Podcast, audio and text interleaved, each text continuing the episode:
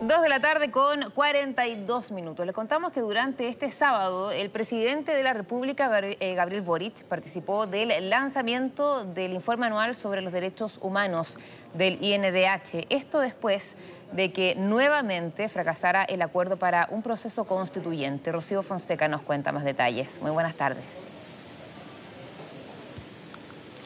Hola, buenas tardes. Eh, ¿Qué tal? Eh, sí, la verdad, bastante temprano, a eso de las nueve y media de la mañana, partió ya esta ceremonia en el Centro Cultural Gabriela Mistral, donde el INDH entrega su informe anual. Una ceremonia que se realiza justo en el Día Internacional de los eh, Derechos Humanos. Y como tú muy bien decías, participó también en esta ceremonia el propio mandatario, el presidente Gabriel Boric Font, que también quiso dar a ciertas palabras, un discurso para los distintos asistentes, las autoridades autoridades eh, presentes, pero también otro tipo de invitados. Una ceremonia que, fíjense, estuvo marcada por distintos eh, tipos de incidentes, manifestaciones que se dieron principalmente a las afueras eh, del GAM. Un grupo grande de manifestantes, la verdad, llegó hasta este lugar entendiendo acá que había una convocatoria por el Día Internacional de los Derechos Humanos. Ellos principalmente pedían acá la liberación de los presos del estallido social, haciendo alusión directamente al presidente Gabriel y al interior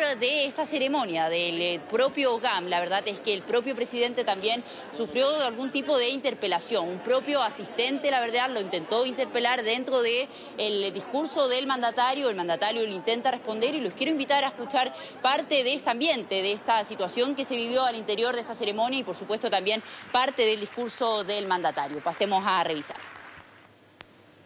Y, entendiendo, y pero señor, señor, le pido que no me, si, si, me interrumpe usted podría interrumpir cada una de las personas. Entonces, le pido que podamos conversar después si quieren salir.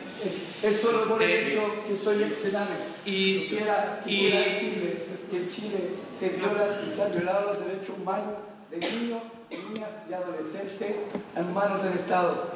Yo no estoy pidiendo nada más, señor presidente, que se escuche y que desgraciadamente como humanidad no hemos sido capaces de erradicar. Por eso es importante entender que los derechos humanos no son una cosa de pasado, no son una ideología privativa de un cierto sector político, sino que son, como decía, si mal no recuerdo las palabras Roberto Garretón, son un avance civilizatorio. Las palabras eh, del mandatario ya en el Día Internacional eh, de los Derechos Humanos, justo después, como muy bien comentabas Natacha al comienzo de este despacho, esto se da después de una nueva reunión del proceso constituyente donde no se logró acuerdo nuevamente. Muy importante esto, entendiendo que justo en esta semana pudimos ver que el propio mandatario, la verdad, de cierta forma increpa, hace un llamado a todas las fuerzas políticas, especialmente acá, a su sector, al oficialismo, a abrirse para lograr un acuerdo, un consenso ya con la oposición, con Amarillos por Chile, con los demócratas, para cerrar ya de cierta forma esta discusión que recordemos lleva tres meses. Bueno, ayer se realizó nuevamente una nueva reunión, duró cerca de 12 horas, no se logró acuerdo nosotros hoy día estuvimos con el eh, presidente del Senado, Álvaro Lizalde, en la ceremonia ya en el Día Internacional de los Derechos Humanos. Él sí se quiso referir ya al acuerdo en específico. La verdad estaba más bien eh, decepcionado, según sus propias palabras, perdiendo un poco la esperanza ya de llegar a este acuerdo, entendiendo acá el rol que él ha tenido que jugar eh, de interlocutor, de cierta forma, entre las distintas fuerzas políticas y las distintas reuniones que se han llevado a lo largo de estos últimos tres meses en el ex Congreso Nacional. Pasemos a escuchar parte de las declaraciones eh, del presidente del Senado. Yo lo quiero señalar con toda claridad.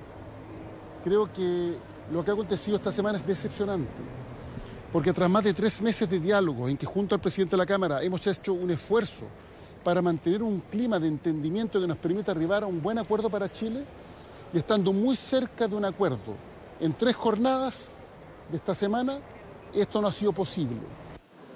Bien, como yo les decía, ayer se realizó una nueva reunión en el ex Congreso. Fueron 12 horas de discusión, una extensa jornada donde nuevamente no se logró llegar a acuerdo. Pero fíjense que a lo largo de esta jornada es que se había logrado de cierta forma consensuar ya, llegar a un tipo de acuerdo entre el oficialismo y la oposición sobre la última propuesta que había presentado el oficialismo. Se trata de 70 redactores que serían electos, 30 expertos designados por el Congreso que tendrían voz y voto, pero solo en el periodo de armonización, es decir, ya al final eh, del proceso de redactar esta nueva propuesta de constitución. No, había, no habría un anteproyecto redactado por expertos ni tampoco una rectificación en final de cuatro séptimos eh, por el eh, Congreso, sino que más bien pasaría esto directo a un plebiscito de salida donde sería la ciudadanía la que tendría que definir finalmente si aprueba o rechaza esta nueva propuesta. Bueno, esta propuesta, la verdad, a nivel general había logrado cierto consenso, simpatizar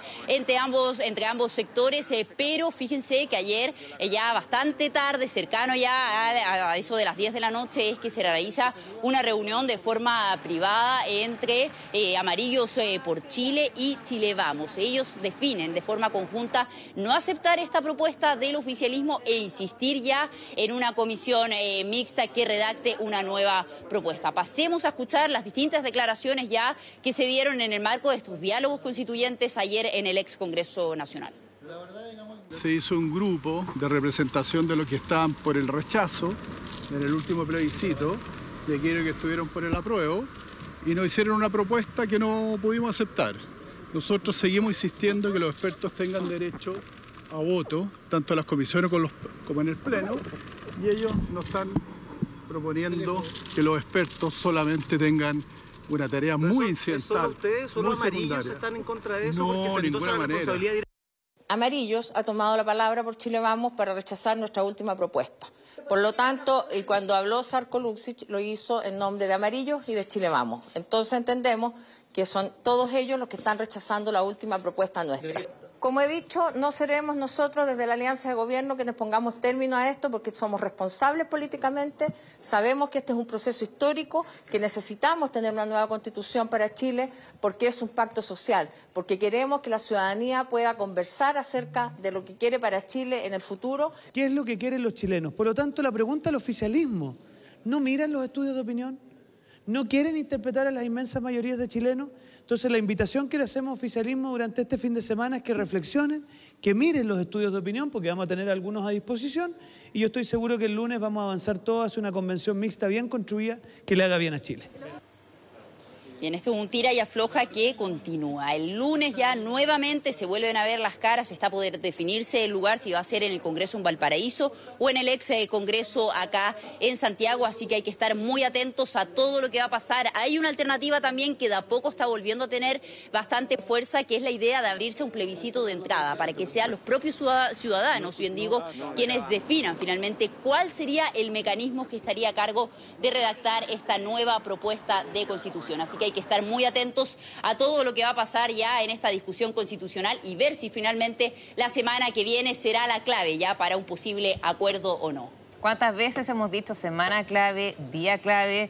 Pensábamos que iba a ser en septiembre, octubre, noviembre, diciembre. Bueno, esperemos que se pueda llegar a un acuerdo lo antes posible em, y si no ver otras alternativas, vamos a seguir como siempre reporteando esto minuto a minuto. Rocío Fonseca, muchas gracias. Buenas tardes, que estés bien.